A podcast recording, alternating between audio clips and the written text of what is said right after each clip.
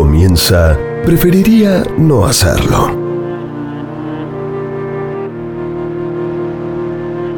Fernanda Iglesias, Francisco Noriega, Eduardo Gutiérrez, Ariel Fiorenza, Martín Algueró, María de las Mercedes Laguna, Juana Rodríguez Simón, Gustavo Noriega. Son... Preferiría no hacerlo. La exaltación de lo inútil.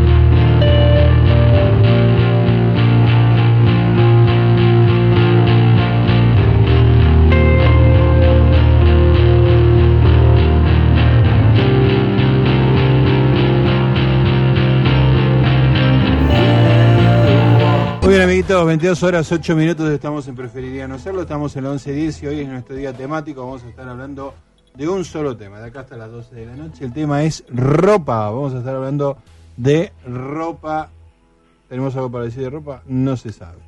Bueno, tenemos un equipo de producción que nos está asistiendo en este momento con toneladas de papeles que nos va a decir exactamente qué es lo que tenemos para informarle al mundo. Pero tenemos, bueno, nuestros ángeles guardianes, por supuesto. Eh, la señora Juana Rodríguez Simón, la señora María de las Mercedes Laguna, el señor Eduardo Gutiérrez y aquí en la mesa el señor Carlos Casares. ¿Cómo le va, señor Carlos Casares? ¿Qué tal, Gustavo? ¿Cómo estás? ¿De qué te reís? ¿De qué te reís, Carlos Casares? Te pido, por favor. Todo te hace gracia a vos. Sí. Un poco sí. Un poco así, ¿no? Bueno, que sí. Escúchame. Sí. Ariel Fiorenza, Sí. el, el malogrado Ariel Fiorenza, que todos lo recordamos, Sí. lo tenemos en nuestras oraciones, Sí. me dijo, me contó, que cuando le dijeron que iba a trabajar conmigo, se asustó porque pensaba que yo era malo. No. Sí. Vos, Sí. ¿qué imagen tenías de mí antes de conocerme? Tiempo. Tiempo, ya. no, ninguna en particular. Ninguna en particular, estás despedido. Respuesta incorrecta. No, ni malo ni bueno. A la gente hay que conocerla. Buah, un ¿O no? desastre. Lo lindo es lo de Ariel, que me tenía miedo. Es hermoso. Me tenía miedo.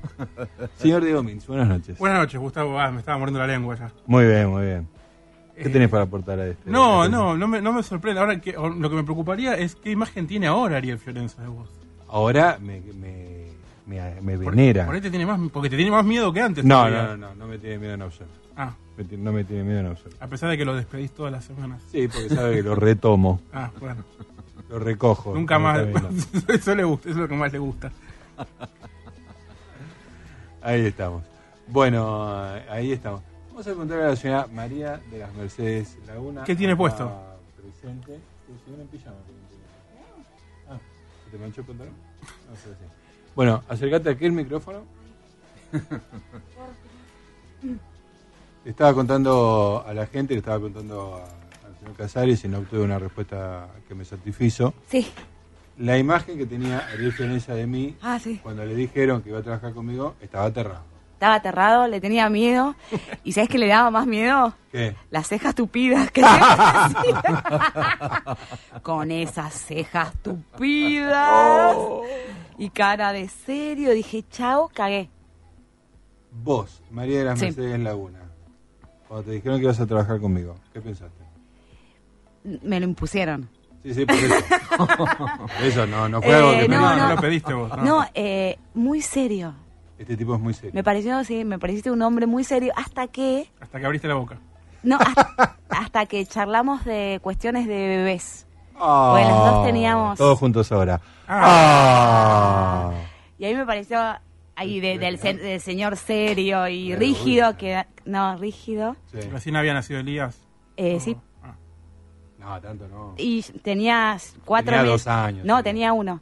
¿Un año tenía Sí, porque, porque Julita tenía cuatro meses, Sí. cinco, y se llevan poquito, se llevan meses. Sí, cumplió ocho días ahora. ¿eh? Por eso tendría un, uno y, y meses. Sí, bueno, está bien. Sí, tendría cinco o seis meses, Julita. Eh, eh, y ahí me diste ternura, sí, y, ternura. y se fue todo lo rígido que Ah, Te parece. conocía dos años antes y no. Nada Claro, que ver. Nada que no ver. se hubiera desmoronado la imagen de seriedad. No. Bueno, después de este pequeño ego trip que hemos desarrollado en el comienzo del programa, vamos a estar hablando de ropa. Para, para, eso, e- eso te iba a decir. ¿Que cambia el tema? Me- No, me- no, no, es el mismo tema. Ay, que yo te veía Sí. por la tele vestido de traje. Claro. Ah, ¿Entendés? Y cambió mucho también mi, mi perspectiva cuando te vi en jeans y, y remera. es verdad. Es verdad eso. Yo tenía una imagen pública de vos parecida Entonces- también. Por el tema del traje. Porque Sí. siempre la única imagen que se conocía tuya televisiva era vestido de traje. Sí, la vestimenta tenía Es que verdad. ver con tu forma. ¿Sabían ustedes? Es la primera vez que te pusiste traje en tu vida, más o menos. No solo eso. No, no, me había puesto traje otras veces. Para casarte. Pero que en vez de zapatos tenía las famosísimas sandalias. ¿En serio? Ah, no te puedo creer. Igual hay un dicho que dice que el hábito no hace al monje. El hábito no es el monje. Claro. Muy bien. ¿No es muy cierto? bien, Charlie Casares. Ay, no. Bien, Charlie Casares. Escúchame. No, eh, Betty a veces hacía que me enfocaran la. Ah, nunca pies. vi, nunca vi Sí, eso. sí. ¿Cuáles? ¿Las sandalias, las deportivas o, o- o No, estaban no, buenas? no, no, Unas sandalias. ¿Cachuzas? Ay, no te puedo creer. No, porque yo tengo. Claro, pero el traje te lo ponías ahí aparte. traje, por supuesto. Yo llegaba como soy yo. Claro. Tenía un traje que me estaba esperando que me había hecho en Tito de Matices. Ay, me me había hecho Tito. Tito de Matices, canje, placa, Canje. etcétera. Si Este, no Gustavo Noriega se viste. Igual siempre impecable, siempre impecable. Sí, sí. Y bueno, hacemos un paréntesis porque to- igual tiene que ver con la ropa, así Sí. que le metemos a Sí, sí, esto. sí, por favor. Eh, es- esto es muy gracioso. Cuando había, bueno, estaban las maquilladoras, me maquillaba, yo me ponía una base, y yo con la barba, todo, era como Sí. todo inútil. Muy peludo. Sí, sí, muy, es como maquillar un Pero mono. algo te tienen que poner por el tema de la luz. Sí, la base, una base Sí. para que no, no No estar brilloso, digamos, Claro. ¿no? Este, y había una que no era de las maquilladoras de siempre, era como una suplente que venía bastante. Me dice, se te ve bastante la pelada. ¿Te molesta que te ponga como un spray así No. para Ay. que no se note? Y claro, yo eh, en esas situaciones sociales siempre fui extremadamente tím- tímido y la situación de maquillaje era más tímido todavía. Entonces le dije, bueno, dale, probá, qué sé yo. Entonces me puso como, ¿Con color? como que me tiñó el pelo de- de- Ah, en la pelada. Te ¿no? puso como pelo. Claro, claro, me pasó un spray marrón acá en la coronilla. Este, yo me quería matar. Me quería matar. ¿Se notaba? Yo rogué, me pasé todo el programa eh, eh, poniendo la, la cabeza para arriba para que no se note, porque yo soy de, como el señor Casares, pelado orgulloso. O sea, si se me cayó el pelo, se me cayó el pelo. No lo voy a disimular. Y si tengo canas, tengo canas. No me voy a poner un No, color no, eh, dignidad, absurdo, Pero no te animaste a decirle que no. Al día siguiente, sí. Ah. Al día siguiente, sí. Porque ya la pasé tan mal el día siguiente y me dice, hacemos lo de... de- No, ¿Sabes qué? Prefiero que no. Prefiero que... preferiría no que lo hacerlo. dejemos así. Preferiría no hacerlo, efectivamente.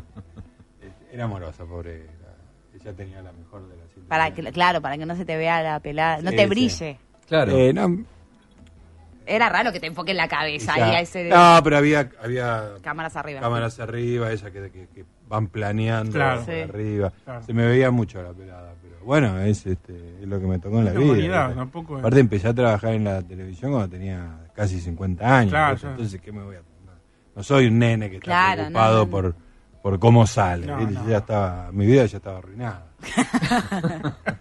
bueno, vamos a seguir hablando de ropa acá en Preferiría No Hacerlo. Ustedes se van a comunicar con nosotros vía Twitter en arroba Cusquion bajo Noriega, arroba Diego Mintz. No, No, arroba de Gods Report. Sí, arroba Diego Mintz lo tiene mi, alter- mi, mi, mi homónimo uruguayo. Ah, ¿es uruguayo? Es uruguayo. Yo lo tuve, pero tuve que cambiar por un tema porque no quería que, que un jefe me encuentre. Ah, ok. Luego de golpe apareció Ahí está. tomado de vuelta. The Gods Report. Entonces, el señor Casares Carlos I, Mechi Laguna, bueno, ya me tienen podrido. ¿Y telefónicamente? Para hablar de ropa hasta la medianoche lo pueden hacer a preferiría no hacerlo a través de la vía indirecta al 5371-4600. Les recordamos que tenemos también una línea indirecta, que en realidad, no, una línea directa, perdón, donde con sus voces nos graban en 30 segundos sus mensajitos en el 5371-4638, Gustavo.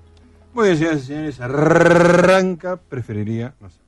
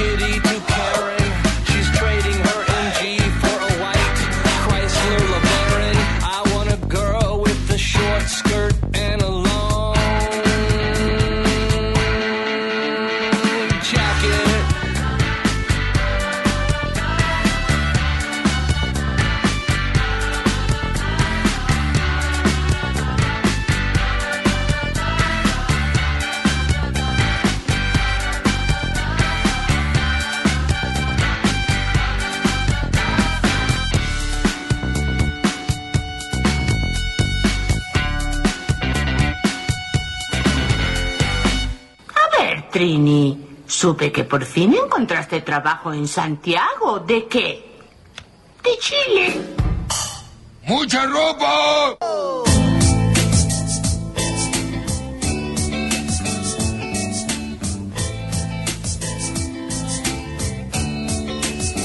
Wow, gozo que me mires, por eso me he visto bien. Luzco buena ropa para que vos me admires. Pero si me mira un pobre, otra cosa a mí me pasa. Siento que me envidia y siento una amenaza. Ah, que no me envidie la ropa, que vaya a la salada.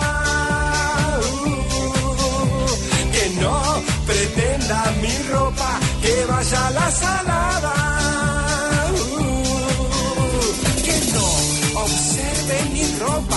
Que vaya la salada. Uh, que vaya, que vaya, que no me robe mi ropa, que vaya la salada. Uh, ropa trucha pero parecida. Preferiría no hacerlo. Zona libre de cajeros automáticos sin plata.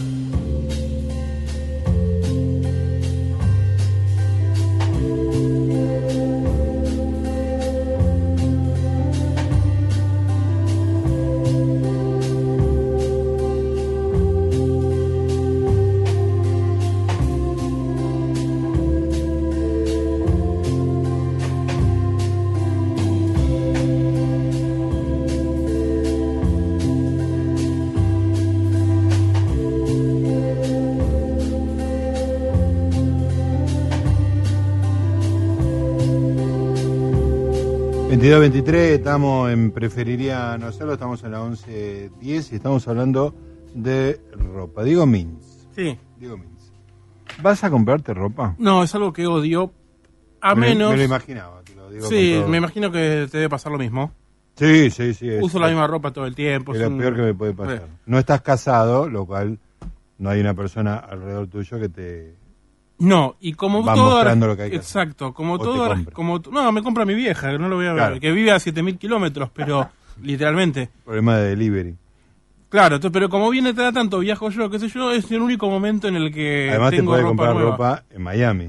Claro, al- contémosle a la gente para que sepa que mi vieja vive en Miami, donde yo viví un tiempo, etcétera, etcétera. Y como voy a visitarlos, a mi familia, Sí. voy y compro allá donde la ropa es 10 veces más barata. Eh, pero tampoco es que hago un shopping spree y me vuelvo loco, ¿no? Como, No, no. che, la verdad que me falta una camisa o un pantalón sí. más, qué sé yo, compro lo que falte, listo, y después tiro con eso todo lo que puedo. claro. Pero la verdad es que alguna vez en uno de esos viajes fue tan fuerte el shock de ver tanta oferta de cualquier tipo de ropa, Sí. con todos los talles, a un precio insólitamente más barato, Sí. Que en un momento empecé a, me agarró como una cosa de comprarme de todo, como, niño, como niño en dulcería, ¿no? O sea, Incluso vos. O sea, sí, sí, sí. llega a los extremos de, de- Claro, tan es- ventajosos. La oferta, el precio, es todo- es todo tan... que vos decís, así tendría que ser todo, ¿no? Claro. Si fuera todo así, sería todo No, fácil. la ropa en Argentina es como un disparate. No, no, es un disparate, es un disparate y la verdad que por mí, perdón para la, para la Cámara Argentina de Textiles, o como se llamen, que se fundan todos.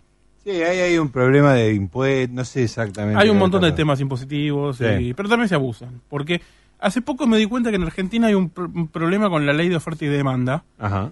donde me parece que cuando el precio, economía 101, Sí. cuando el precio es muy caro y la gente no lo compra porque es muy caro, el precio tiende a bajar, Sí. o cuando hay mucho stock, lo que sea, ¿no? En Argentina el precio sube y la gente compra lo mismo. No, no, y no por inflación, ¿eh? sube porque sube. Sí. Y, no, y, y no entendemos el concepto. En realidad el problema no es la oferta y la demanda, sino la demanda elástica o inelástica.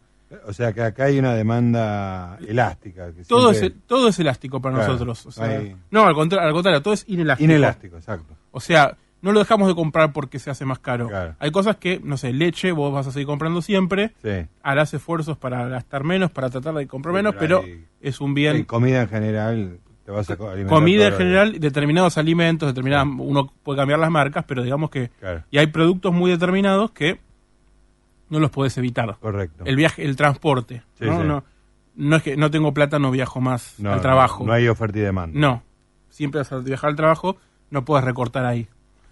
Eh, en Argentina no, no, recortamos en nada nunca y por eso ro- rompimos el capitalismo.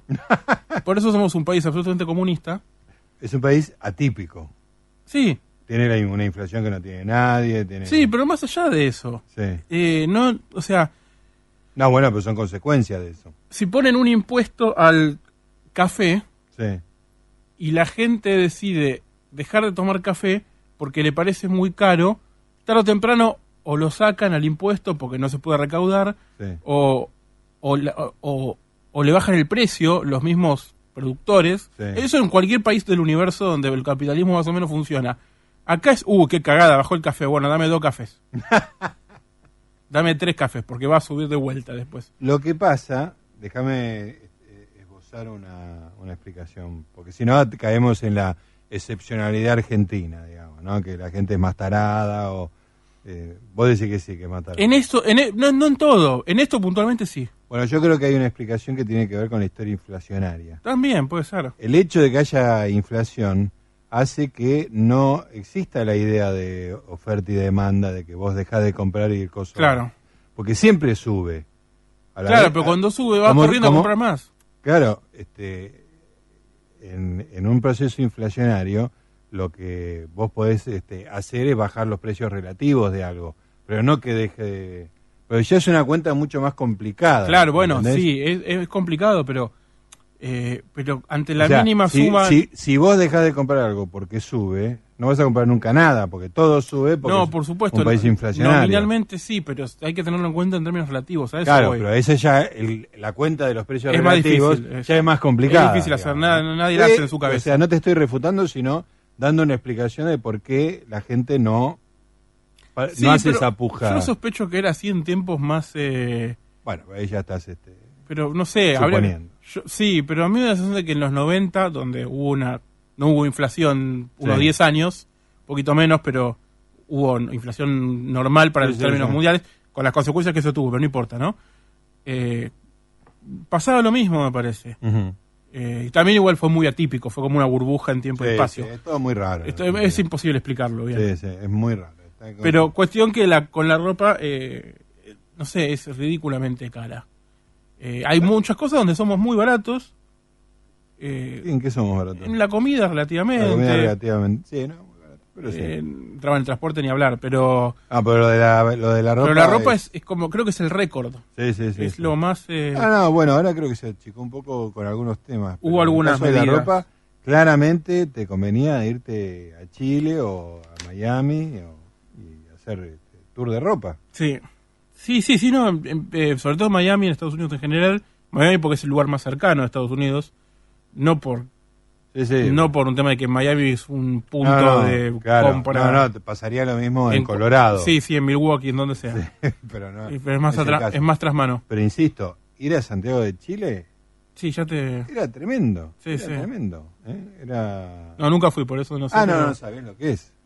Digo, eh, no está tan lejos de ir a Miami. Claro, Porque tiene. en precios, sí. Los precios son muy baratos y tiene shoppings y marcas a nivel de Estados Unidos. Sí, sí, sí, claro, no, nada que envidiarle. No, no, el, capitalismo se sentó a sus anchas. Claro, No sé, no, no son tan anchas. Claro.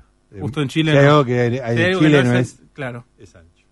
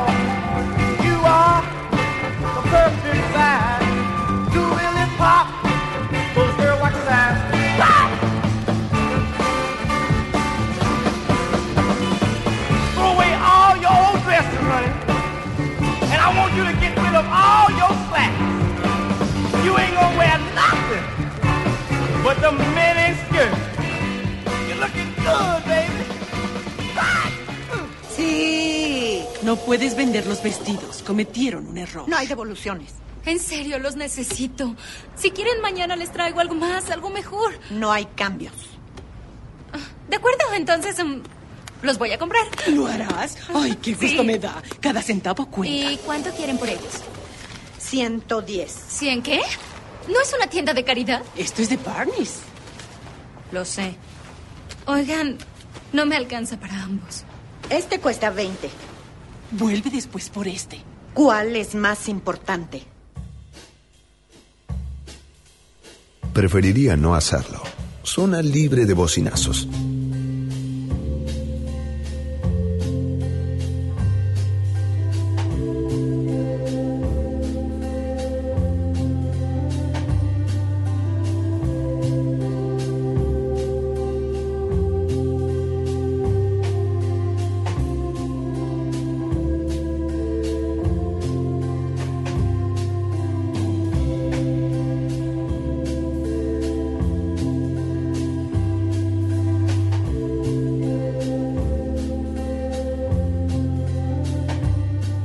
Veintidós treinta y cuatro. Señora María de las Mercedes Laguna.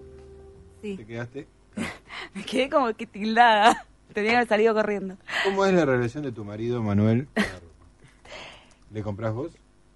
Algunas cosas. Él es un poquito metrosexual, hay que decir. Sí, sí, sí. Es medio Porque gay. le sí. importa. Sí, le importa. Y tiene su onda. Y, Sí, por ahí- sí. y todo me dice que sí. Eh, ponele, bueno, te voy a comprar tal cosa. Sí, sí, anda, anda, anda. Llego, se la doy. Y yo sé que la va a cambiar. ¿La cambia? Sí. ¿Es un hombre que cambia ropa comprada por una mujer? Sí. Es una falta de respeto. Igual eso. me, le- me pregunta, ¿te gusta? Sí, sí, me encanta. Y se lo deja. Si le Sí. digo, no me gusta, se lo cambia. No es que dice, no, no me importa. ¿Tiene la voluntad de volver a un negocio y cambiar la Sí, ropa? es re. ¿Estás seguro de que es heterosexual? Mm, No, no. Ah. No, pero es muy gay en eso. Ok, perdón, pero... pero No nos pidas, por- Yo salto, por si acaso. Bueno, ¿Qué estás insinuando? me señaló con la mano y dijo... Di lo que quieras. Ay, no no hay cámaras acá, no le, qué botonazo. Pero es muy así. A él le gusta elegir sus cosas y, y tiene su onda. Sí, sí, sí. Lo que sí tiene es un problema que ya, ya lo conté, que es daltónico. Ah, eso es extraordinario. Entonces no la pega con los colores. No Uy, no. pega, Entonces por ahí va a comprar algo Sí. y me Te manda foto del celular. Me dice, me, negra, esto es eh, cremita o mostaza. Claro. Ninguno de los dos. ¿Entendés? Verde. Es azul, verde. No lo compres. Y se compró un pantalón la última vez. Verde eh, esmeralda. Ajá. Y yo, Espectacular. yo no sé de qué color lo ve. Porque el otro es, se levanta y me dice, voy a ir, tengo, hay una reunión con unos gerentes, trabaja en una multinacional. No. Me dice, tengo el pantalón lindo. ¿Cuál, cuál? El- eh, este, Claro. no, no sabe el color. Claro, este. tiene que poner un nombre, Carlitos. No, Ponele, me dice, "Eh, este. Y le digo, no, no, te pido, por favor, Manuel, eso es para salir conmigo. ¿no? Claro, claro, Pero onda. no podés, y no- ¿cómo? ¿No es lindo? No, no, mi amor, es verde. Eh, ¿Cómo verde esmeralda? ¿Qué quiere decir ¿Cómo le explico? Escuchá una Claro, cosa. qué raro. Tu marido no, Sí. no creerá que vos sos rubia de ojos azules. Yo le mentí. le mentí con los ojos. Vos Sí. tenés un ojo de un color y otro de otro. Sí, pero le dije que eran. Y otro azulado. Le dije que eran verdes, uno marrón y uno verde tengo. Sí. Le dije que eran verdes, verde, verde, verde, verde, ese, esmeralda, verdes. ¿Está engañado con Sí, sí, entonces me dijo, Me wow, Dijo, claro, el color del pantalón, dijo. no, súper verdes. Nunca ve la diferencia. Claro. Él no la ve. o sea que él los, los dos ojos tuyos los ve iguales. Me dice que no, no hay diferencia, que, que uno es verde, no, yo no creo que sepa el color, como no es muy Claro. verde ni muy marrón, Sí, sí. no, no sabe. Eh, y siempre, eh, esto sí, fuimos a un casamiento y, se sube el pantalón, te dan los zapatos, estaba divino, vestido, y yo le decía señas para que se baje el pantalón y que Porque se las tape medias- las medias. las Eran medias no con- no con- naranjas, fosforescentes, mías. ¿Entendés? Eh, en esa parte sí me necesita. Claro. Sí, sí, de la No, pero vestimenta. el dato de que va a cambiar la ropa me parece increíble. Sí. Increíble. Yo creo que si vos me regalás a mí una armadura, yo Sí. la uso con tal de no ir a cambiarla. Pero de comodidad. Sí, sí. O, o para, para no quedar mal. No, no, eh, o sea, la, la comodidad incluye varias cosas, una de las cuales es no ser grosero con una persona que te regaló algo, Claro. Sí. pero sobre todo desplazarte en la ciudad, entrar a un negocio, Ah, sí. cuando te puedes quedar con lo que te regalaron. Pero agarra la moto, va y dice, ay, ¿te enojó que...? le cam-?" No, le digo, no, está bien, está bien. Dedicarle horas a eso, No. me parece in- insólito. Un ratito. Insólito. Bueno, pero es así. Mariela casi que cambia todo lo que recibe. ¿Ves? Sí, sí, ves. ¿Ves? Él, me no, parece- él lo cambia, él por ahí alguna cosa No, no, que... Me parece el comportamiento menos civilizado del mundo. ¿Sí? Sí, sí. Bueno. Una vergüenza. Y, Bueno. y lo peor es cuando le quiere hacer cambiar los regalos que le hacen a Elías, por ejemplo. Ah. Y a mí me parece que... Ya, con una, uno mismo, bueno. Lo que pasa es que la ropa de Elías, de Elías no le importa. No, y uno sabe, siendo Sí, madre, si Claro. eso te va a servir dentro de unos años, no te va a servir. Yo no cambiaría nada, no cambiaría Y- nada absolutamente.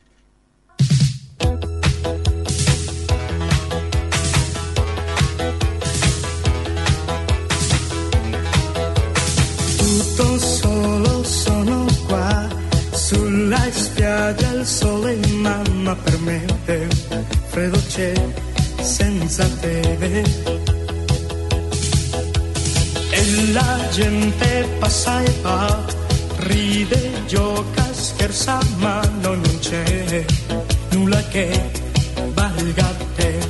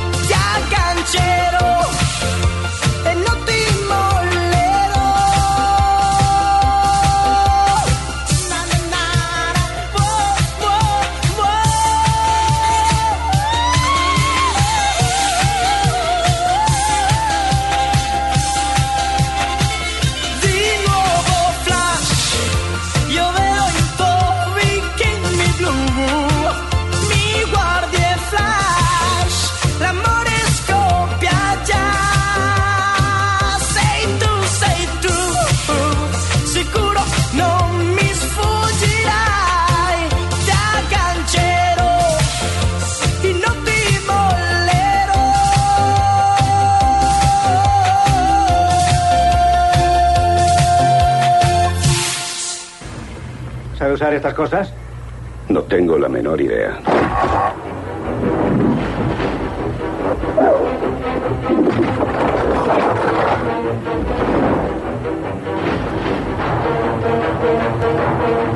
Hombres de negro, protegiendo a la Tierra de la escoria del universo.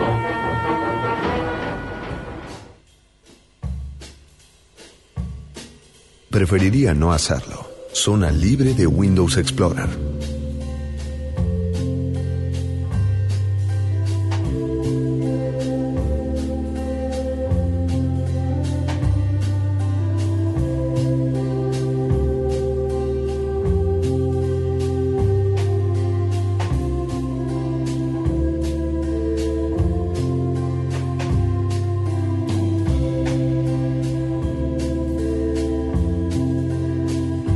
Muy bien, amigos, 2244, estamos en Preferiría no hacerlo hablando de ropa y extraordinario tema recién, Luis Miguel cantando en italiano. Sí, un disco que sacó llamado Noi ragazzi di oggi.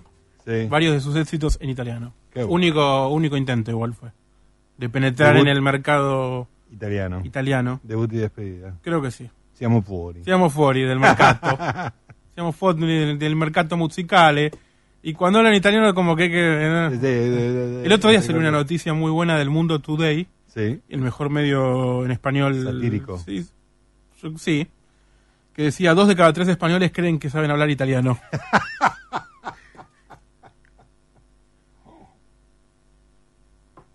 Muy bueno. Eh. Escúchame, ¿cómo te fue con la música en este programa?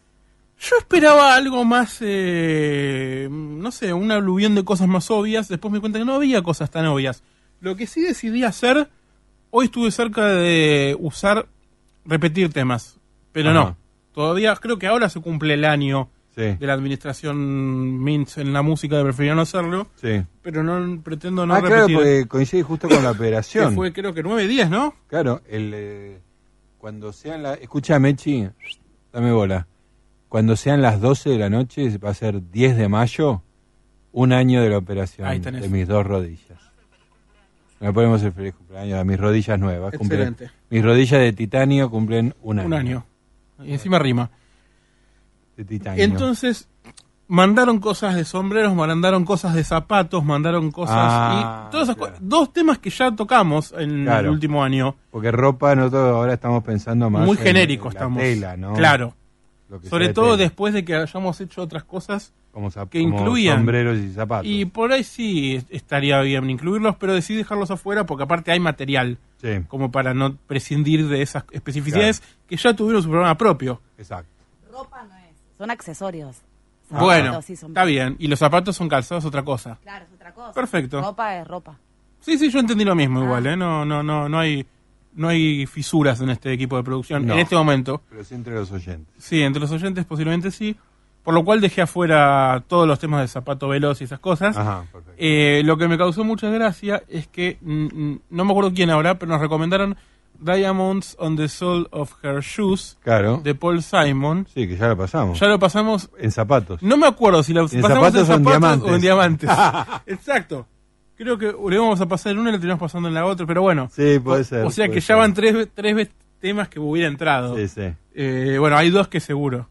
Bueno, eh, cuando empecé con esto en el año Sí. 2013, Ya hicieron ropa alguna vez.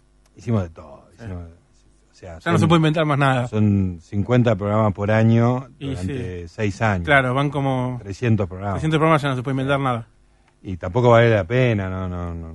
¿Qué te importa? No. Ya lo hiciste. No, pero lo que te quería contar era que Rafo, Sí. en los primeros, cuando participaba y Sí. mandaba canciones, siempre tenía una canción de Paul Simon. Ah, muy bien. O sea, había una canción de Paul Simon para cualquier Bueno, tema. ya hay, hay un montón, hubo un montón ya. sí, Eh, sí. Hoy, ¿sabes que había una y me olvidé cuál era? Pero no, al final no la puse porque para no repetir tampoco tanto el artista, que Claro. ya Tom Waits lo vengo dejando afuera porque Sí, sí, sí, va primero, Nina siempre. Simone un par de veces ya la dejé afuera porque es la que también va segunda.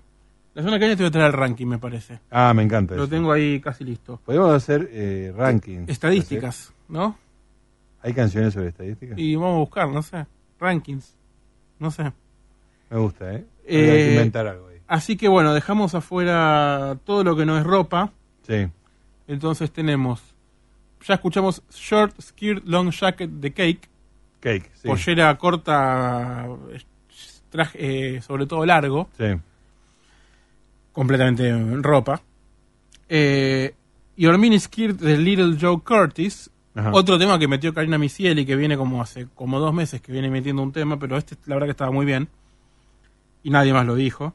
Y el Bikini Blue de Luis Miguel hasta acá este momento. Extraordinario. Sigue un tema que sugirieron varios y que se peleaban por ver quién lo metía primero. Ajá. Underwear de Pulp. Ah, que, ese no lo tengo. que tiene un par más. Sí. Luego un tema que tendríamos que haber usado para empezar este programa, pero me olvidé cuando armé la lista de que Sí. tenía que ir primero. Dress for Success de Roxette. Dress She's gonna get dressed for success. Exacto. Después tenemos The President of the United States of America. Sí, esa, es la banda. Sí. Ajá. Jennifer's Jacket. Nuestros amigos de The Mighty Giants.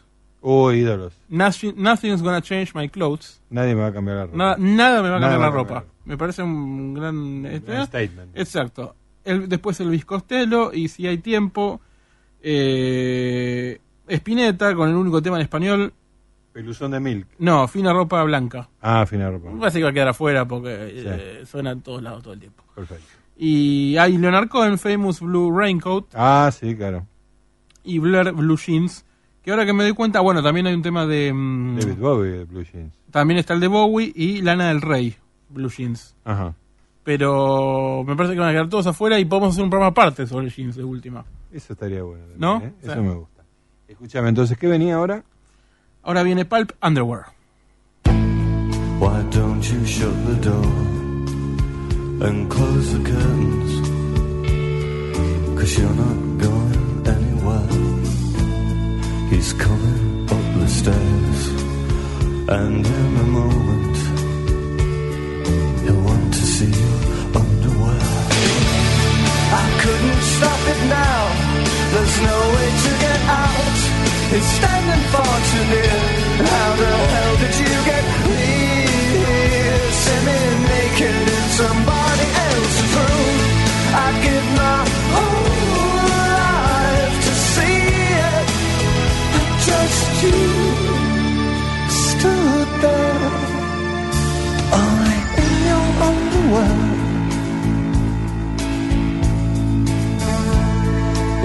fashion is your trade, then when you're naked, I guess you must be unemployed, yeah. But once it's underway, there's no escaping the fact that you're a girl and he's a boy. I couldn't stop it now. There's no way to get out. He's standing far too near. How the hell did you get here? Semi-naked in somebody else's room. I'd give my whole life to see it. And just you stood there, only in your underwear. Wanna, wanna see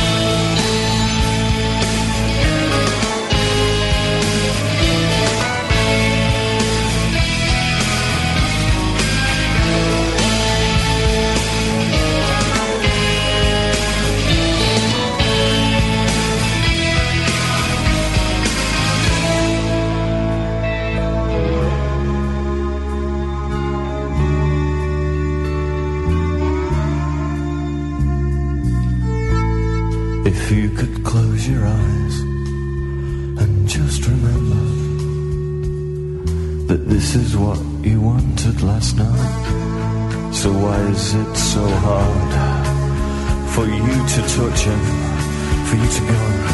Give yourself to him, oh Jesus! I couldn't stop it now. There's no way to get out. He's standing far too near.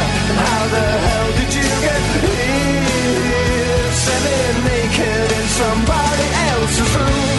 I'd give my whole life to see it.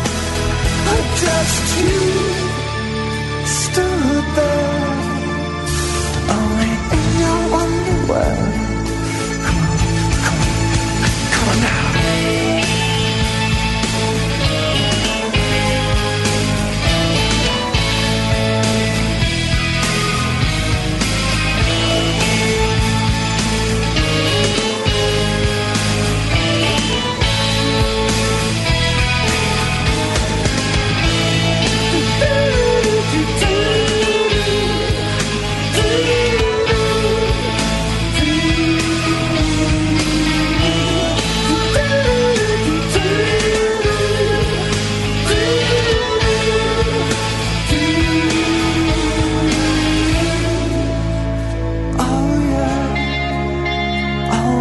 See you. Wanna see you standing in your underwear.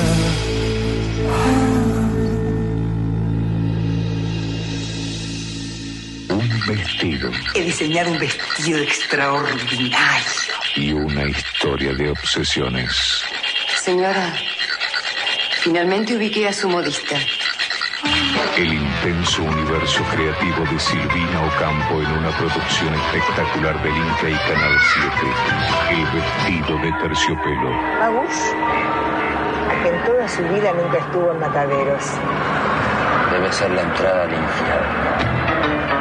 Con Betiana Blum, Mirka Busnet y la presentación del grupo Ráfaga y la dirección de Lilian Morelo.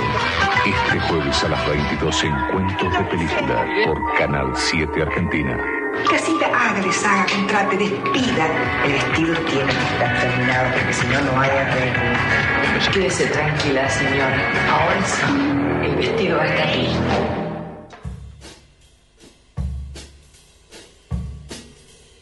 Preferiría no hacerlo.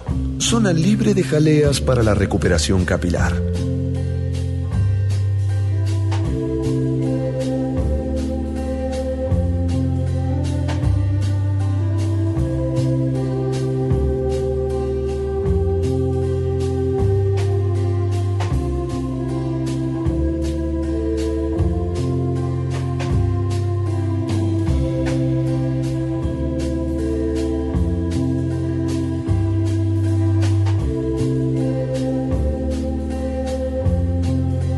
Nos quedan unos pocos minutos antes de las noticias de las 11. Vamos a leer algunas de las porquerías, de las noticias que nos trae la, la producción. Algunos de los bollos de papel que nos trae. ADN Cultura. Esto ya es otro nivel, ¿eh? ADN Cultura. Perdón, es de la nación, ¿no? Sí. Entonces, Gracias. La investigadora francesa Christine Barr reseña la evolución de una prenda que es a través del tiempo un símbolo en la lucha contra la discriminación y a favor de la igualdad de géneros. En 1972, una joven consejera técnica de Edgar Ford, entonces ministro francés de, de Asuntos Sociales, intentó entregar un mensaje a su jefe que se encontraba en el hemiciclo de la Cámara de Diputados. Pero el Ujier le prohibió la entrada debido a su vestimenta. Ajá.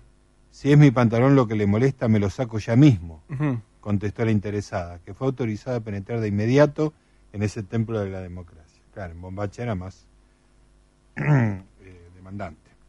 Esa anécdota evocada por su protagonista, la actual ministra de Justicia, Michelle Alliot-Marie, Sí. no sabemos de cuándo es la noticia, pero Bueno, en algún momento fue actual. en el momento fue actual, demuestra que hace apenas 40 años, a pesar de la inven- invención del Tellier pantalón de Yves Saint Laurent, esa prenda tenía serias dificultades para entrar en la cabeza de los hombres cuando era llevada por las mujeres. Durante mucho tiempo el pantalón representó un problema tanto para los hombres como para las mujeres. Sobre todo fue instrumento de conflicto en su calidad de atributo del poder masculino. En 1920, cuando los dirigentes del movimiento socialista francés reprochaban a su camarada Madeleine Pelletier que llevara cabello corto y pantalón viril, esa gran figura del feminismo radical respondía invariablemente, mi vestimenta dice el hombre, yo soy tu igual. Es fácil deducirlo, la cuestión del pantalón fue un problema eminentemente político. Christine Bach, una de las principales representantes de los gender studies en Francia, relata con erudición e ironía esa epopeya femenina que fue probablemente más difícil que la toma de la Bastilla. Barr re- re- retrata esa aventura fascinante en Une histoire politique du pantalon. Ok. Une histoire politique du pantalon. Ahora. ¿Hace falta que te lo traduzca? Algo de la del pantalón. Una histoire politique. Ah, de- una historia política del Una pantalón. historia política del pantalón. Sucesor de las llamadas bragas que las clases populares utilizaron hasta fines del siglo XVII, el pantalón simboliza la masculinidad y sobre todo el poder, como lo demuestra la expresión llevar los pantalones. Exacto. Eso estaba pensando. Al comienzo, sin embargo, el pantalón fue la prenda del vencido, del bárbaro, del pobre, del campesino, del marino, del artesano, del niño y del bufón, explica Bach. Claro. El origen de la palabra pantalón es reciente. Viene del apodo que recibían los venecianos, adeptos a unos calzones largos y angostos llamados pantalone, en honor al santo que veneraban, Pantaleón. Mira. De ahí viene. Qué extraño, ¿no? Sí. Los venecianos, Mira. por San Pantaleón. Pantaleón. Y lo usaban cortito. porque debía- Ponémela, ponémela ahí como para irnos a las noticias. Debía ser cómodo. Ah, y él ya la quiere poner entera. Bueno, está bien. Debía ser razón. cómodo usar el pantalón en las góndolas, ¿no? Sí, claro. ¿Y qué iban con bombachones antes? ¿Qué? Y no sé. Y bombachones para mí, ¿eh? Claro. Igual nunca entendí. La bombacha de campo, por ejemplo. Sí. ¿No es una especie de pantalón? ¿Y si tiene el tajo en el medio? Sí. Sí. Se entiende lo que estoy diciendo, ¿no? Sí, sí, no me están acusando de nada. Hay dos patas, digamos. Hay dos patas. Esa es la, Claro. esa es la, la consigna. Bueno, señoras y señores, seguimos hablando de ropa en un ratito. Nos queda una hora de programa, 23 horas, noticias en la 11.10. te quedas sin crédito en la sube y le tenés que pedir que te preste a una persona que no conoces. Preferiría no hacerlo.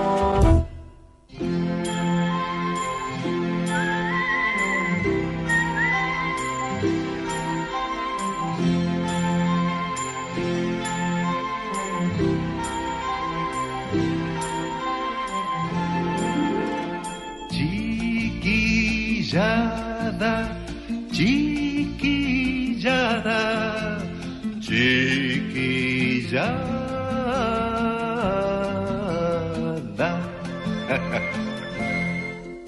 Pantalón cortito, bolsita de mis recuerdos. Pantalón cortito, con un solo tirador. Con cinco medias hicimos la pelota y aquella misma siesta perdimos por un gol. Una perrita que andaba abandonada pasó a ser la mascota del cuadro que ganó. Pantalón cortito, bolsita de mis recuerdos. Pantalón cortito con un solo tirador. Dice el abuelo que los días de brisa, los ángeles chiquitos se vienen desde el sol y bailotean prendidos al barrilete, flores del primer cielo, caña y papel color. Ay, pantalón cortito, bolsita de los recuerdos, pantalón cortito con un solo tirador. Media galleta, rompiendo los bolsillos, palitos mojarreros, saltitos de gorrión. Los muchachitos de toda la manzana, cuando el sol está que pela, se van pa'l cañadón. Ah, pantalón cortito, bolsita de mis recuerdos. Pantalón cortito, con un solo tirador. Yo ya no entiendo qué quieren los vecinos, uno nunca hace nada y a cual más rezongón. La calle es libre si queremos pasarla, corriendo tras del aro, llevando el andador. Ay, pantalón cortito, bolsita de los recuerdos, pantalón cortito, con un solo tirador. Bolita linda, ojito cristalino, te juro no te entrego aunque gane el matón. Dos dientes leche me costaste bolita, la soba de la vieja, pero te tengo yo. Hey. Pantalón cortito, bolsita de los recuerdos. Pantalón cortito, con un solo tirador. Fiesta en los charcos cuando para la lluvia, caracoles y ranas y niños a jugar. El viento empuja botecito de diario, lindo haberlo vivido para poderlo cantar. Pantalón cortito, bolsita de los recuerdos. Pantalón cortito, con un solo tirador chiquillada, chiquillada, chiquillada.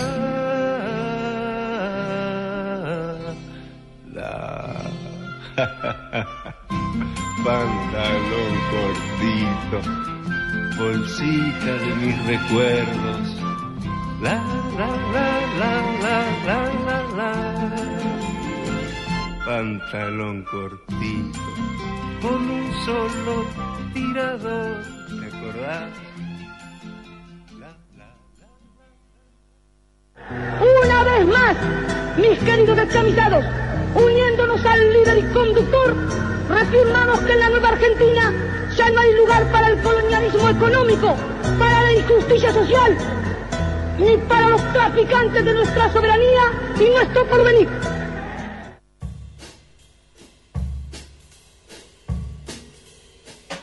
Preferiría no hacerlo. zona libre de compañeros que almuerzan pescado en la oficina.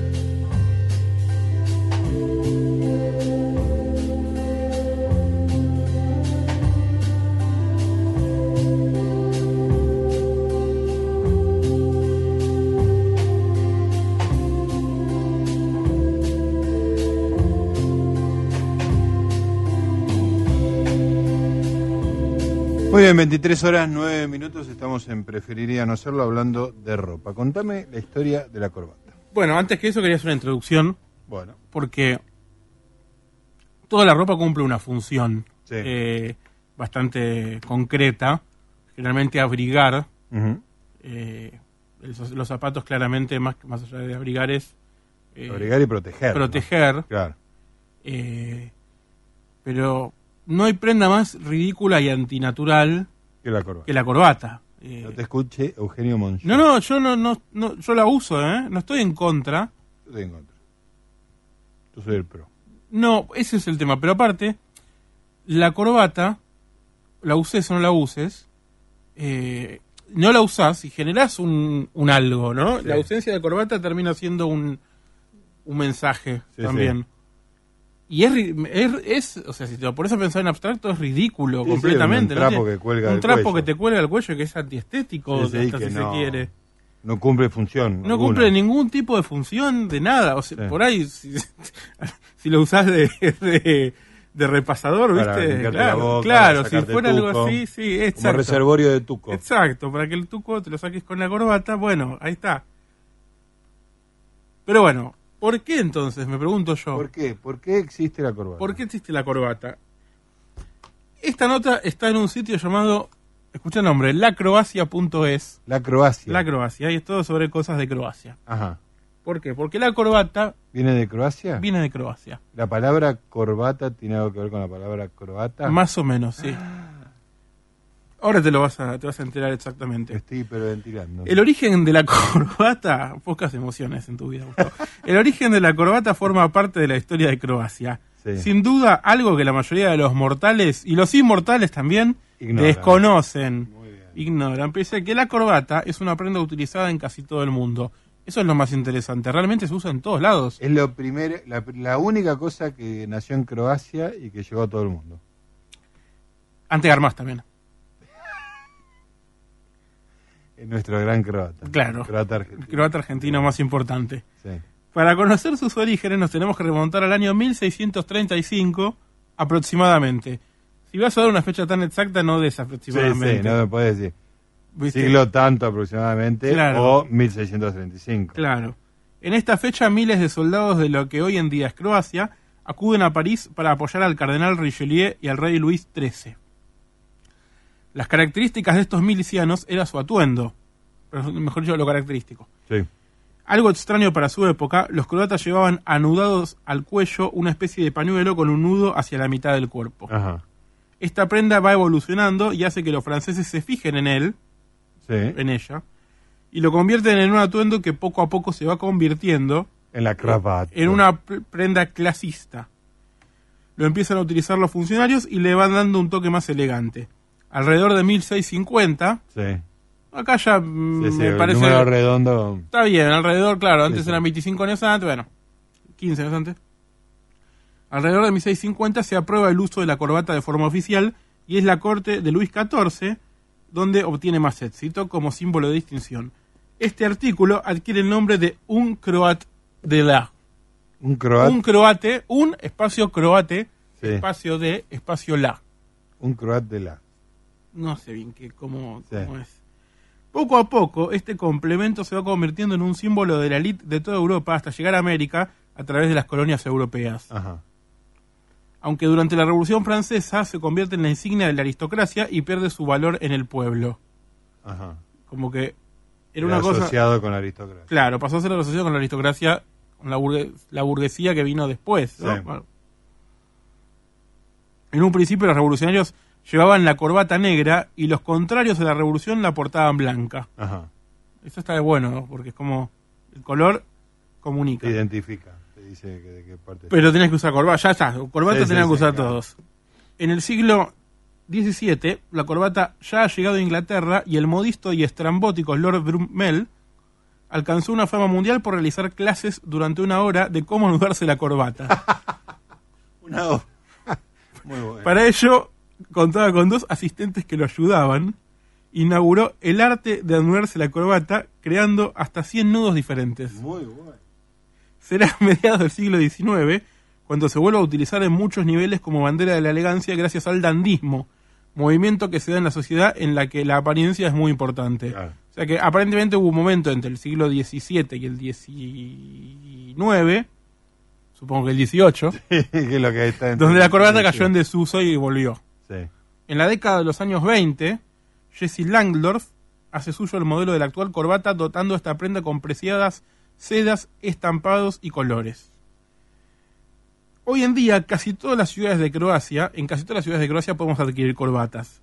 Yo diría que en todas, porque en todas las ciudades de la Argentina también puedes Sí, adquirir sí, corbatas. Ridículo. Así que. Pero una de las cunas de este atuendo es Zagreb. Aquí la compañía Cravata Croata fabrica miles de corbatas, corbatas para exportar a todo el mundo. Su calidad es espectacular. Perdón, su calidad, acá dice espectacular con X. Espectacular. Sí, con X. Porque espectora. porque es croata. Utilizan las mejores sedas italianas para su confección y se realizan a mano. Muchas de las corbatas de, se realizan con motivos de la historia de Croacia y en la mayoría de las ocasiones se presentan con un librito que explica los símbolos de la misma, convirtiéndose así en un bonito regalo como recuerdo de nuestra estancia en Croacia. El 18 de octubre se celebra en muchas ciudades croatas el Día de la Corbata. Todo tiene lugar en esta fecha con motivo del auspicio del presidente Stefan Mesic. Este día se celebra desde 2003, muy reciente. Sí. Tuvo lugar en Pula cuando se realizó la instalación de la corbata más grande del mundo. Según el libro Guinness, la llamada cravata Oco Arena fue una corbata de 808 metros de largo por 25 metros de ancho de color rojo. ¿Y qué quilombo hacerle el nudo? Y encontrar un ¿Y cuánta acorde. gente? Claro, pero eh, Tinelli se la podía poner esa corbata. Pero. De vincha, como la- Claro. la, de los casamientos, ¿viste? Y la- me, me gusta mucho esta nota técnicamente cierra ahí, salvo por una pequeña frase. Sí. Una corbata bien anudada es el primer paso serio de la vida, Oscar Wilde. Muy bien, Oscar Wilde, por supuesto, como siempre, la mejor frase, Sí. Oscar Wilde.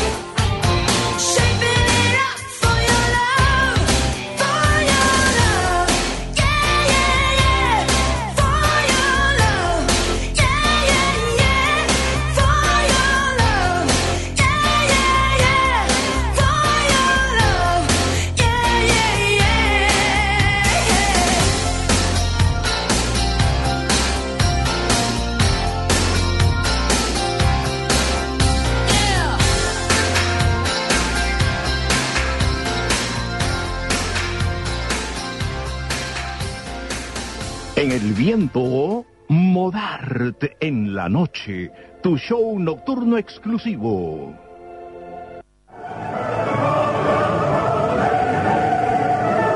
En las principales esquinas de Buenos Aires, en las más importantes ciudades del interior del país, el nombre de la sastrería número uno de la Argentina, Sastrerías Modart, tu sastrería exclusiva, la mayor organización sastreril al servicio del hombre elegante, se complace hoy en presentar...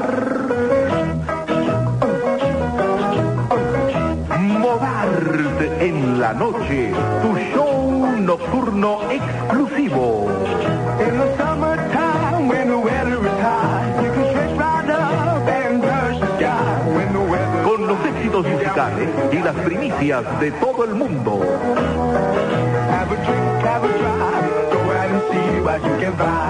El programa creado y dirigido por Ricardo Kleiman.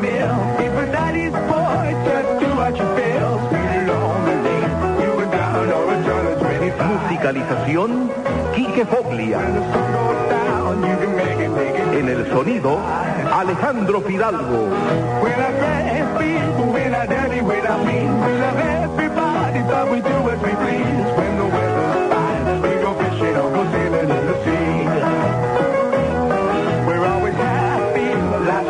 Coordinación General, Oscar Puchelago.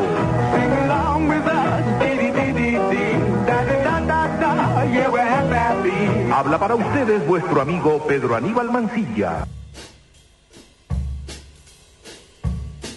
Preferiría no hacerlo. Zona libre de taxistas sin cambio.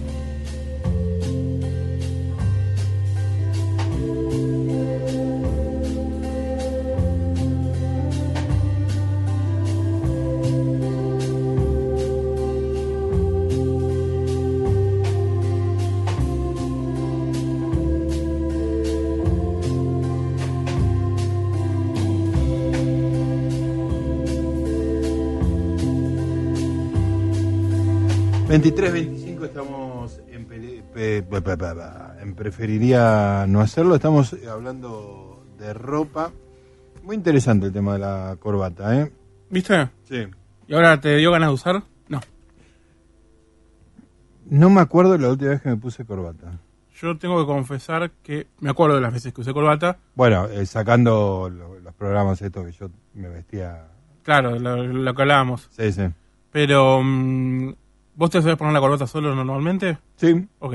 Sé hacer menudo. Claro, yo tengo Sí. que ir, ir a YouTube. y luego al espejo.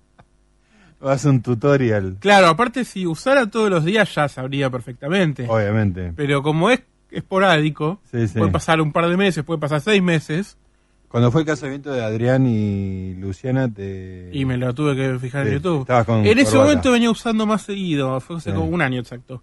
Eh, creo que por ahí, no, no, sí creo que tuve que, me, me acuerdo un poco cómo fue. Sí. eh, ponerme lo que me costó ponerme la, la corbata. Eh, recuerdo, me acuerdo, me acuerdo del que el tutorial que más, porque había varios, había unos Sí. que me servían, ¿no? Uno- unos que hablaban boludeces, otros que daban explicaciones muy rápido y no servía. El que logré sentirme cómodo, después lo busco en YouTube cada vez que lo vuelvo a necesitar. Sí, lo tenés fabeado. No me acuerdo, sí, how, how to tie a tie pongo y sé que aparece entre los primeros, hay varios. Porque hay algunos que lo- en los comentarios, a lo que voy es esto, los comentarios, algunos dicen me resirvió, gracias, la verdad que no me sal- no me sirvió. Sí. Y en todos en todos los videos hay gente que le sirvió y gente que no le sirvió. Sí. A mí me sirvió uno puntual que a otra gente Claro. no, pero bueno. Eh, Lo haces tuyo. Sí, exacto. Pero lo que me consuela es que, que a mí me sirvió, el tipo es como un gordito muy simpático, que se lo ve, digamos, de cintura para arriba. Antes Sí, le sí. corta por el ombligo, más o menos, la cámara. Sí. Y recuerdo un comentario, porque el gordito era muy gracioso, como muy, muy, piola, muy gracioso. Iba al grano, no hablaba boludeces, pero vos lo veías y te reías. Y recuerdo un comentario que decía, eh, él, aunque no lo crean, está sec- secretamente está en calzoncillos. Y bueno, la verdad que no los, cuando veías el video después sí, claramente, Claro. a pesar de que no hay ningún indicio, vos lo ves y estás convencido de que está en calzoncillos. Y bueno, no me- nada, nada, nada me va a poder hacer creer lo contrario. Bueno, era- ese era el clásico. Yo les contaba hace un rato que, que yo hacía el programa Duro de Omar, lo hacía en general sobre todo los meses calurosos, lo hacía en sandalias, digamos, no tenía traje. Pero el pantalón sí. Sí, sí, el pantalón, sí, sí, sí. Pero vos te parabas, ¿no? No, pero Petty jugaba mucho, entonces por ahí te hacía levantar y te, yo- Y te ponía cortaba los pies. ¿Eh? La cámara te cortaba los pies. en La cámara, me, o sea, él me sacaba para mostrar mis pies con sandalias. Ah, bueno, pero claro. Entonces, pero entonces ¿para qué tenías pantalón? ¿Por qué quería que tuviera? Bola. Bermuda, no sé. Ah. Pantalón de vestir, digo. Nada, te Podías estar en el pantalón que tenés ahora, que no... A ver, permi- Sí, tengo un jean. Perfecto, podías ir en jean. Básicamente, eh, el asunto es lo siguiente. Uno, cuando empieza en la televisión, entras en una máquina Claro. que vos dejas de tomar decisiones Claro. y, y no sabes muy bien qué estás haciendo, ¿no? Entonces, como yo era más grande, ya era medio viejo cuando empecé a laburar en la tele, yo tomaba pequeñas decisiones, digamos, ¿no? Una fue un día después no dejarme tapar la pelada. Exacto. ¿no? Otra era cuando ya tenía confianza y hacía mucho calor, no me ponía zapatos, que eran muy molestos. ¿viste? Claro, era en verano, claro. Zapatos de vestir, era un disparate. ¿Tenías ahí igual o te llevabas Tenían zapatos, todo, o sea, te, te- hay una vestuarista que Claro. se ocupa de vos, Eh, Claro. ¿no? Este, Inés Azumendi. Contémosle a la gente cómo es, es Claro. por eso, claro. Este, y otra, una, una gran rebelión mía, que le abrí los ojos a mucha gente que trabajaba en televisión que no sabía que se podía hacer eso, era que los feriados yo me negaba a usar escarapela. Ah, mira. Y claro, porque todos van y se ponían la escarapela, te preparaban el traje con la escarapela. Sí, sí. Yo estoy en contra de los símbolos patrios. Exacto. sí. Este, Está muy bien. entonces yo agarraba y sacaba la escarapela y la ponía. Entonces, ¿está tu ca- escarapela? ¿Está tu escarapela? No, no, yo no uso escarapela. Y me miraban como diciendo...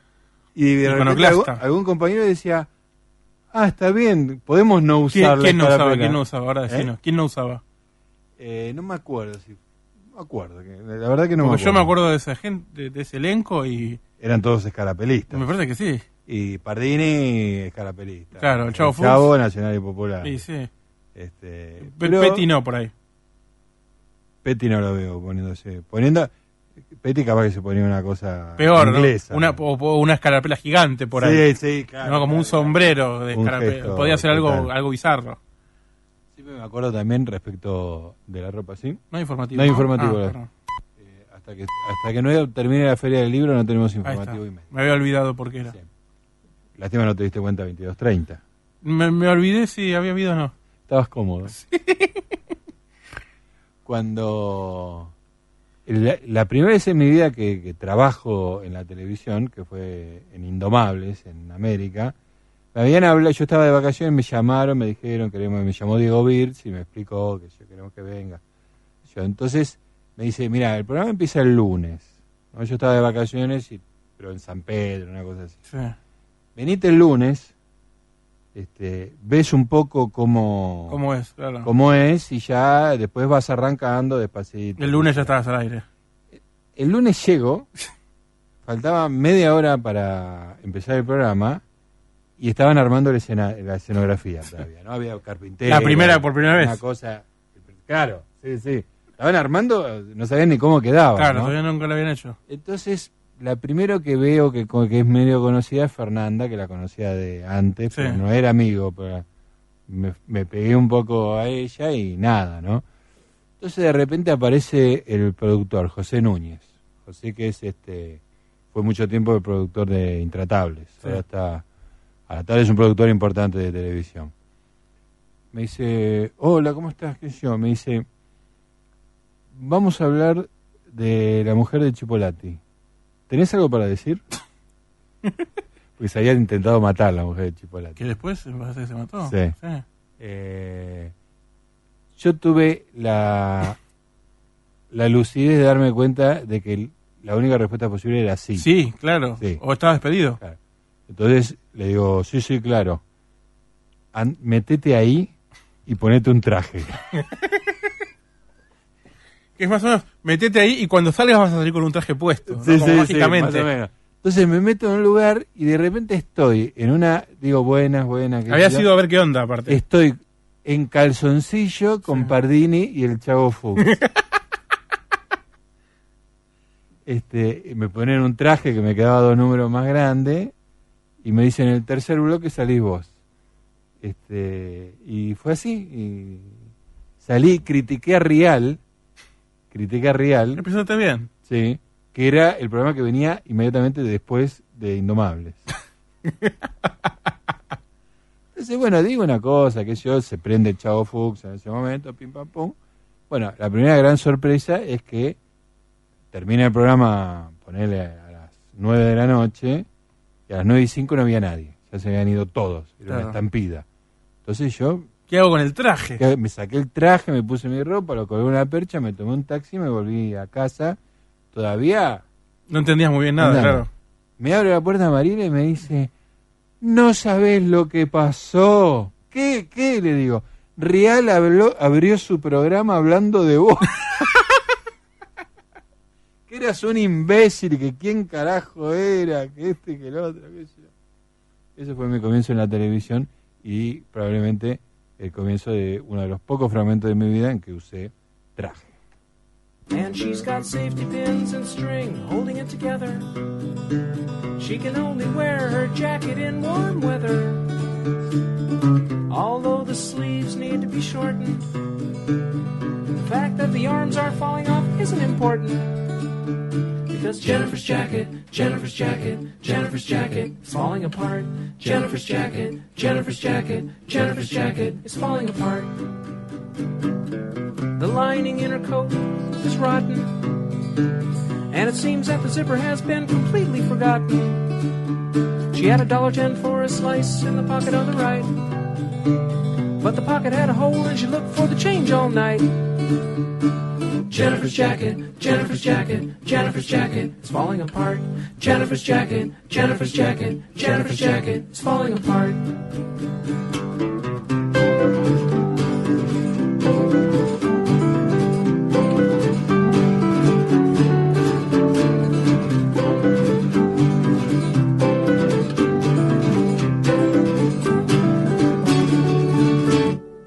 This is a list of malformations, but it would cost $100 for alterations.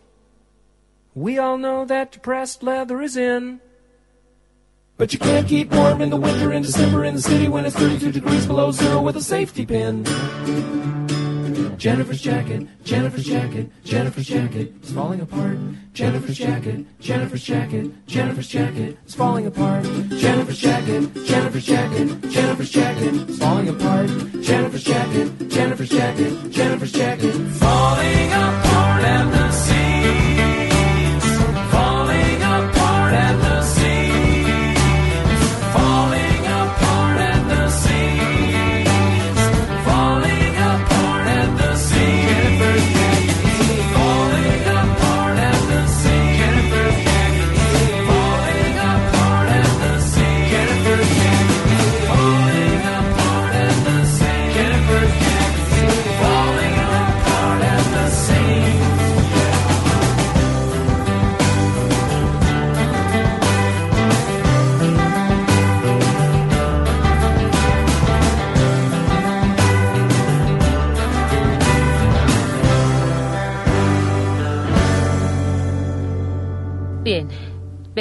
¿Tú crees que esto no tiene nada que ver contigo? Tú vas a tu armario y eliges ese ridículo y bizarro suéter azul porque intentas decirle al mundo que te tomas muy en serio el elegir lo que usas. Lo que no sabes es que ese suéter no es azul, no. No es turquesa, no es lapislázuli, es. es más bien celeste. ¿Y no te has dado cuenta de que en 2002 Oscar de la Renta tuvo una colección de trajes celestes? Después Yves Saint Laurent mostró chaquetas militares celestes. Necesitamos una chaqueta. Y así el celeste de pronto estaba en ocho diferentes colecciones. Se filtró por las tiendas departamentales y después cayó de una trágica esquina casual donde tú, sin duda, lo pescaste de un botadero. Ese azul representa millones de dólares e innumerables empleos. Y es muy curioso que pienses que hiciste una elección que te exenta de la industria de la moda cuando, de hecho, estás usando un suéter que fue seleccionado para ti por estas personas de una pila de cosas. preferiría no hacerlo. Zona libre de papel picado.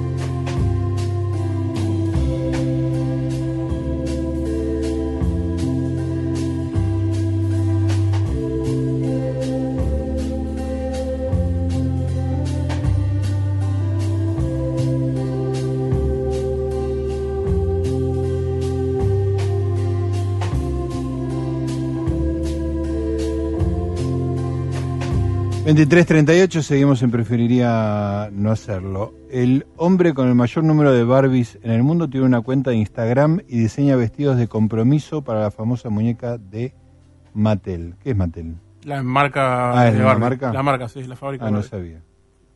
Bueno, en el medio dice redacción S 1204-2018, 1035 AM. Compartir en Twitter, compartir en Facebook, compartir en Instagram. La, la producción no imprimir, consideró imprimir, indispensable. agregar, agrandar letra. Zoom. Me voy a vengar. me voy a vengar. Sigo, esta es la misma noticia, ¿no? Sí. Xiang Yang es conocido en internet por ser el hombre con más Barbies en el mundo, que es lo mismo que decía en el título. Me voy, me voy. Tiene una cuenta de Instagram personal, también lo mencionaba en el título. Lo dice tres veces todo. Que ha- se ha vuelto famosa por tener a sus muñecas como perfectas modelos de los vestidos que él diseña usando papel de baño. What? ¿Qué entendemos por papel de baño? Papel higiénico. ¿Papel higiénico? Este hombre natural de Singapur tiene más de 9.000 muñecas. Según su cuenta de Instagram, porque no sé si te había mencionado tres veces. No, ahora me voy a fijar. Sí.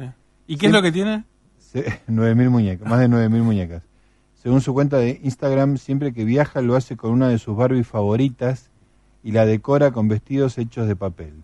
Él mismo hace las los modelos que la muñeca usa. Xian Yang está un poquito loco. Sí.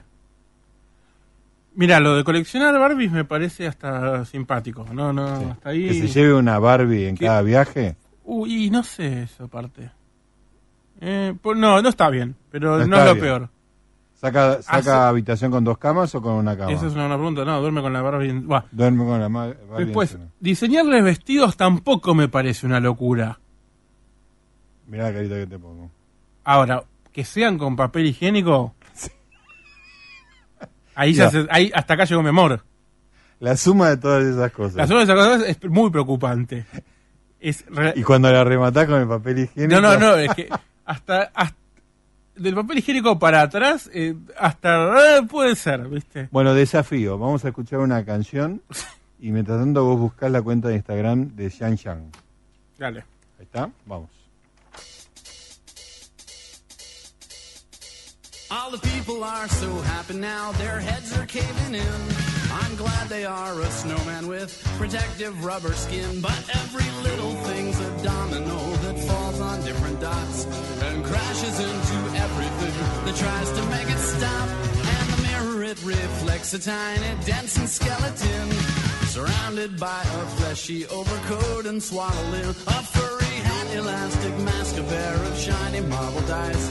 Some people call them snake eyes, but to me they look like mice. And nothing smelling like a rose. But I don't care if no one's coming up for air. Cause I know nothing's gonna change my clothes ever anymore. All the people are so happy now, their heads are caving in. I'm glad they are snowman with protective rubber skin, but every little thing's a domino that falls on different dots and crashes into everything, tries to make it stop, and nothing's smelling like a rose. But I don't care if no one's coming up for air. I know nothing's gonna change my clothes ever anymore.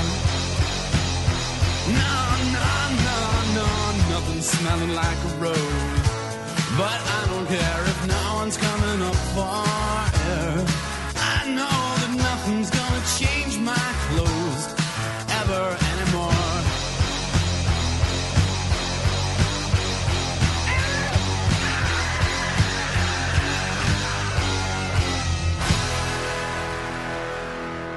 Preferiría no hacerlo. Zona libre de Ukelel. ¿No le ha gustado la película? A mí sí, pero es una pena que acabe así el monstruo. Qué triste. ¿Lo siente por el monstruo? ¿Qué quería? ¿Que se casara con la chica? Daba la impresión de que es malo, pero en el fondo no es tan malo. Creo que le faltaba un poco de afecto, es decir, saberse amado, deseado, necesitado. Qué interesante punto de vista. ¡Oh! ¿Nota la brisa del metro? ¡Qué sensación!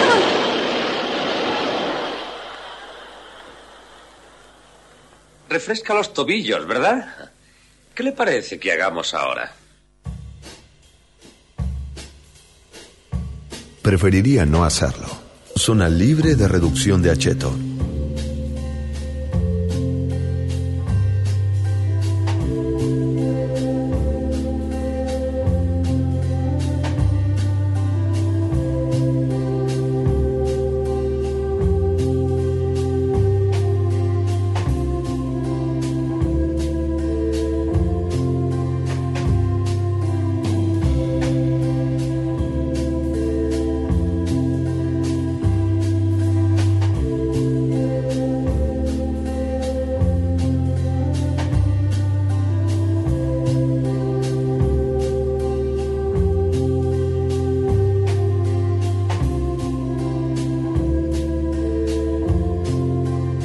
23.47. ¿Qué pasó, Diego Mintz? ¿Por qué trae mala suerte el color amarillo? ¿Por qué? Si hay un color asociado a la mala suerte, Sí. ese es el amarillo. Tanto a lo largo de la historia como a día de hoy, en determinadas disciplinas como en el teatro o el toreo, el amarillo es un color a evitar. ¿Te gustaría saber por qué? Me gustaría saber por qué, Diego. Tradicionalmente el color amarillo tenía una connotación negativa. Ajá. El cristianismo, por ejemplo, identificaba el amarillo con el azufre de los infiernos, asociándolo con el orgullo, la falsedad o la tradición. Correcto. En la Edad Media el amarillo se empleaba para alertar de la existencia de una epidemia mediante una bandera amarilla, y los herejes y los apestados vestían de ese color. Correcto. Asimismo se denominaba prensa amarilla aquella que deforma los hechos con fines morbosos. Ahora se la conoce como prensa. Periodismo. en Periodismo se dice. Excelente. Una, una de las supersticiones más extendidas relacionadas con el color amarillo pertenece al ámbito del teatro. Sí. Y quiero decir que también la música. La música también son Los supersticiosos con músicos eso. también no se pueden vestir de amarillo. Ajá. Lo hacen igual Sí, sí. y no pasa nada. Como que, qué sorpresa. Sí, se trata de un color vetado tanto en el decorado como en la vestimenta de los actores. No tanto en el decorado, es más un tema de, de vestimenta. ropa. sí. Esta creencia parte de que Molière murió vestido de amarillo. Ah, mira. En febrero de 1673, unos años después, pocos años después de que se pusiera en boga la corbata, Sí, miramos cómo se, estrenó, todo está relacionado. todo tiene que ver con todo. Estrenó, Molière estrenó el ballet comedia El enfermo imaginario, Sí. una obra que en clave de humor y sátira se centraba en los médicos. Ajá. No sé si la viste o leíste o No. sabes de qué trata. Básicamente es un tipo que está, se va a hacer un chequeo Sí. y termina muerto. Porque los médicos lo Porque los médicos le encuentran cosas que no tenía. Era muy gracioso Molière. Molière lo más, lo más. Cándido es increíble. Es espectacular. Eh, pocos, di- pocos días después del estreno, en plena representación, el dramaturgo se sintió indispuesto y murió unas horas más tarde en su domicilio. En la representación, Molière vestía ropa de color amarillo. Eso es Y lo que se cree. En realidad no es cierto, porque Ah. después se descubrió que tenía una bata medio naranja, más oscura. Sí. Pero lo, digamos, uno de los grandes padres del teatro, uno de los dramaturgos más importantes, sobre todo de la comedia, murió vistiendo ese color. Dice el mito, que tampoco es cierto. En una obra en la que enfermaba el personaje principal Claro. que le interpretaba. Claro, claro. Y bueno, Todo cerraba. y muere, leyenda- y muere porque lo matan los médicos. Y bueno, le pasó eso. La leyenda cerraba perfecto. Sí. Está muy bien. Bueno, muy interesante. ¿Fuiste a ver el Instagram de este sujeto? Sí, y hay algunas pocas, no muchas, Sí. cosas de, de vestidos de papel higiénico ¿Y de higiénico? servilletas, sí, sí, servilletas, pero es un entre un 18 y un 22% de las fotos de Barbies, el resto están vestidas con ropas estrafalarias, pero ropa de Barbie con materiales con tela y así. Así que Me- no me- te digo que lo vamos a condonar, pero no es tan grave como creíamos. Me sacaste un peso de encima. There's a smart young woman on a light blue screen who comes into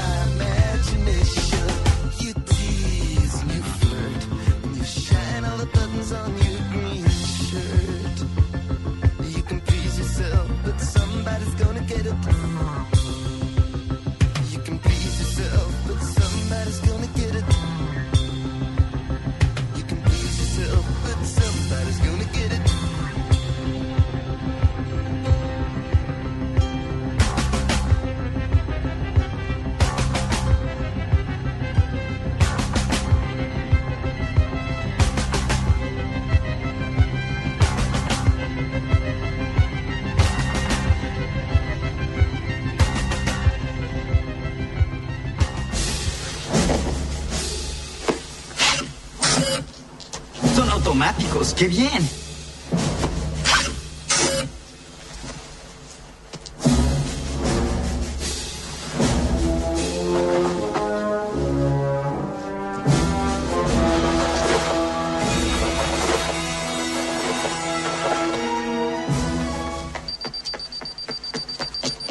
Esto no me queda. Saca los bolsillos del pantalón. Los chicos del futuro usan los pantalones hacia afuera. Esto en la cabeza. Perfecto. Estás idéntico a tu futuro hijo. Preferiría no hacerlo. Zona libre de call center.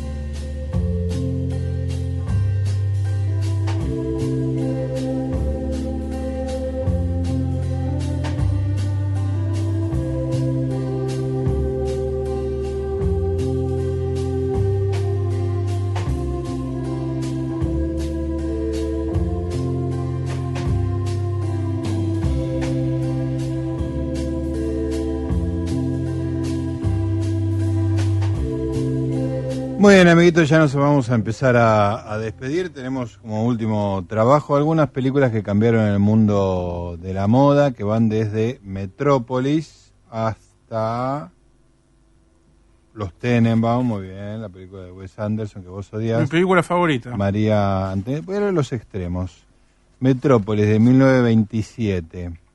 El film de Fritz Lang ha sido fuente de inspiración para diseñadores tan reputados como Ricardo Tisci en Givenchy, Donatella Versace, Donatella Versace perdón, o Karl Lagerfeld. Incluso sirvió de leitmotiv en la última edición de la gala Met.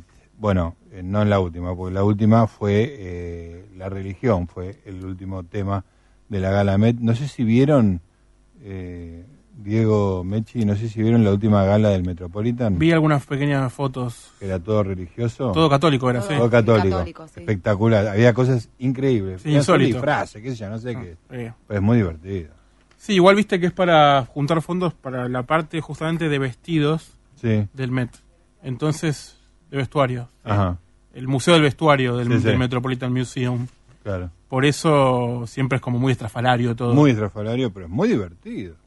Sí, verdad. igual la- lo que más me llama la atención es que lo público de Sí. esa gala es la alfombra roja. Sí. Se cierran las puertas y no se ve lo que pasa adentro. Es y genial está eso. completamente prohibido que se difundan cosas de lo que pasa adentro. Es muy bueno. No se- nadie sabe qué pasa adentro. En esta era es increíble que, sí, que que se se mantiene, cumpla. se cumple. No sé qué pasa si alguno filtra algo, se arma la podrida, pero O sea, to- no lo yo- invitan más. El evento público es la alfombra roja. Exacto. O Y sea, te permiten privado. sacar fotos, la gente, las estrellas estas que los invitados posan, y una sí. vez adentro del museo no se sabe qué pasa. Seguramente no pasa nada. Y no creo que pase mucho. Están esperando salir a... Pero el solo hecho de que no se sepa, Claro. me parece genial. Es genial. Y el último es María Antonieta 2006, la película de Sofía Coppola.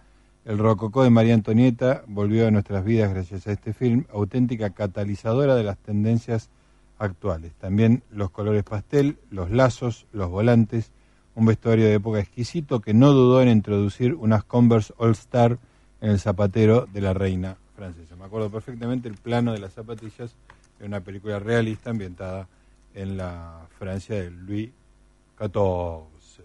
Empezamos con la última canción y nos empezamos a despedir.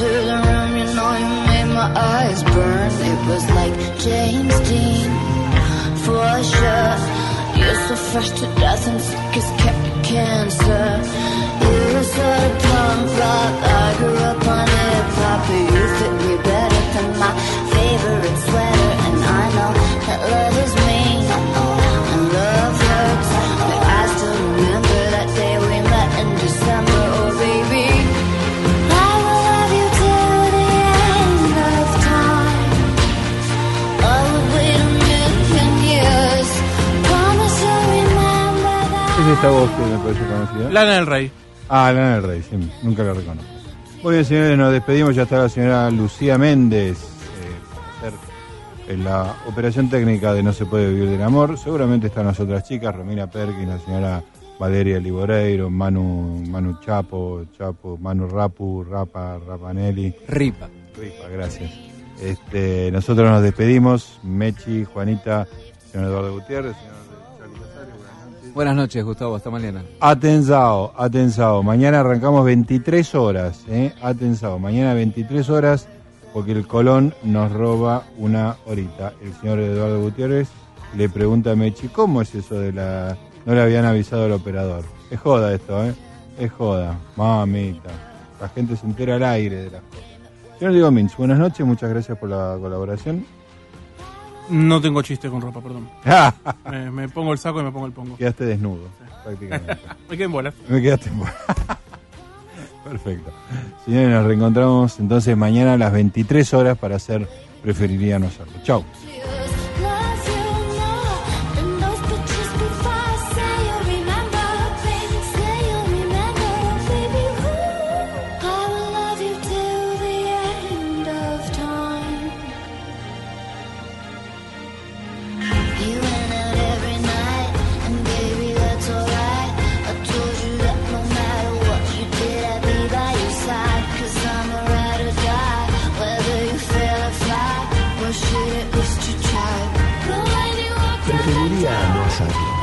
Un programa nocturno.